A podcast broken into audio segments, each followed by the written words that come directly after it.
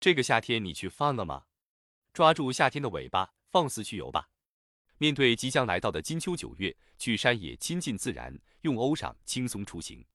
聊聊你的自驾故事或露营经历，推荐你的小众宝藏露营地和必带装备，或是畅想未来的自驾规划和露营安排吧。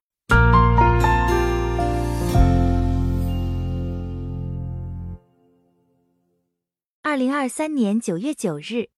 您现在收听的是由喜马拉雅爱读书的小法师整理制作的美文赏析露营饭店记。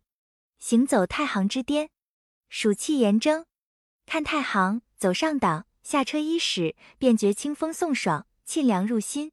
上党地处太行之巅，令我倍感惊奇的是，在这长治城的西北侧，竟然有一个二十四平方公里的偌大湖泊，面积为四个杭州西湖那么大，碧波荡漾。天光回应，还有一片六十平方公里的偌大湿地，竟然也类似于杭州西溪湿地的景色，苇荡密布，港岔纵横。这就是张泽湖和它的湖滨湿地，这里已成为长治之肺，成为今天市民休闲养生的最佳去处。张泽湖系浊漳河水汇聚而成，浊漳河一支源于发鸠山，流经长治聚为大湖，然后向东越过太行山下泻。进入华北平原的海河水系，经天津注入渤海。坐船在湖上徜徉，水色粼粼，天光荡漾，犹如飘荡在江南水乡。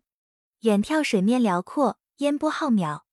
穿过一片密不透风的碧绿芦苇荡，来到更加葱翠欲滴的荷叶丛。小船经过处，惊奇的野鸭、红嘴鸥在眼前交飞互掠。一处浅湾处，许是鱼多，数十只白皮鹭。苍鹭伫立待时，船形的涟漪扰过，它们纹丝不动。一只巨大的黑鹳飞过，羽翅张开，轻轻一扇就划过了水面。下船徒步，沿石板路步入湿地林荫，树木扶疏，蝉鸣起伏。大概水分充足的缘故，这里的杨柳树都长得笔直。登上木板廊道，穿行于红柳的海，尽情呼吸着清新的自然之气，清爽之感沁入肺腑。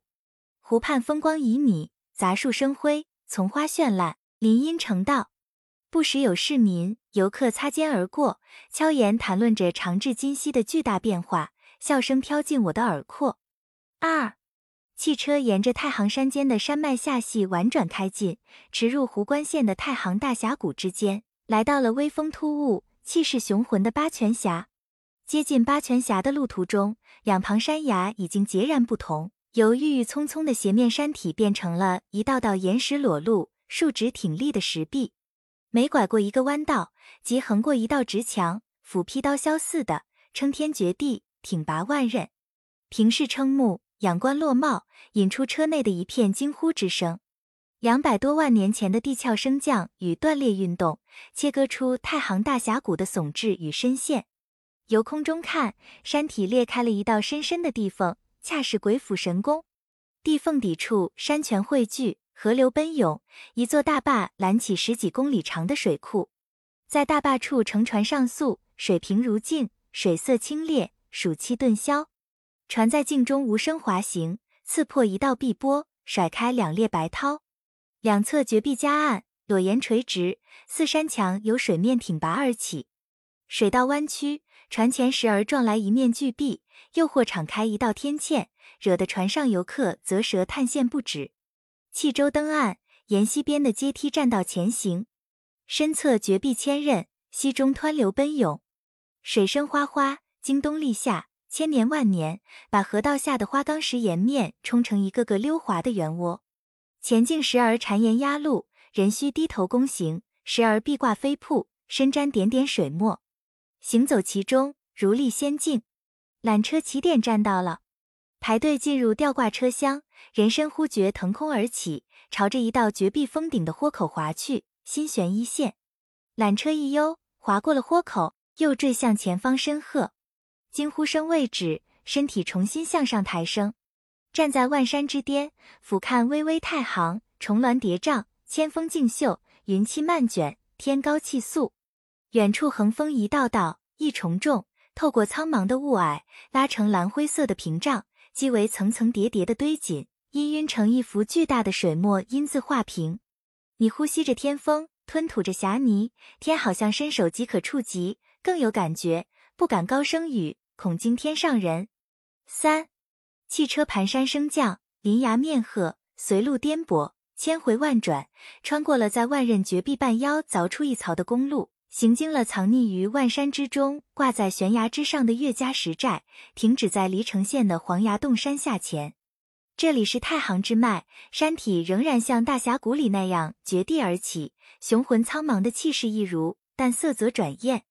山口两座合围的干红色石壁巨崖，似用一层层方形石块整齐相砌而成，通体晶莹，竟无一丝杂质，亦无一根草木。偌大的山峰，皆如玉雕瓷柱一般，幻化成了人们眼前的巨型盆景。当地人因而称之为瓷歌廊。人们忍不住走到石壁近旁。翘首驻足，观赏抚摸，赞叹大自然的造化无极。沿着山坡下细走进去，细宽丈许，两侧是峭壁千丈，前方有一条上行天然廊道蜿蜒。细底观天，只见到湛蓝曲折的一线。顺木栈道攀登而上，旁侧伴有水流潺潺。前行不久，当面横出一堵二十米高的绝壁，阻断了廊道。绝壁上挂着飞泻的瀑布，年复一年，把瀑底冲成了凹槽。当地人喊它水窑。今天的木栈道已经从旁侧绝壁上开出路来。当你喘息着攀上绝壁顶端，才发现来到了另外一重天地，空间豁然开朗，有山有水有树有花，一圈石壁连峰环绕，围住一个洞天秘境。怪不得当年的艰苦岁月里，八路军在这里秘密建起一座兵工厂。成为抗战时期我军的武器基地。凌空回望，绝壁上仅剩一个曲折狭小的下口，其上方的陡峭崖顶上，竟然石砌着一个单兵掩体。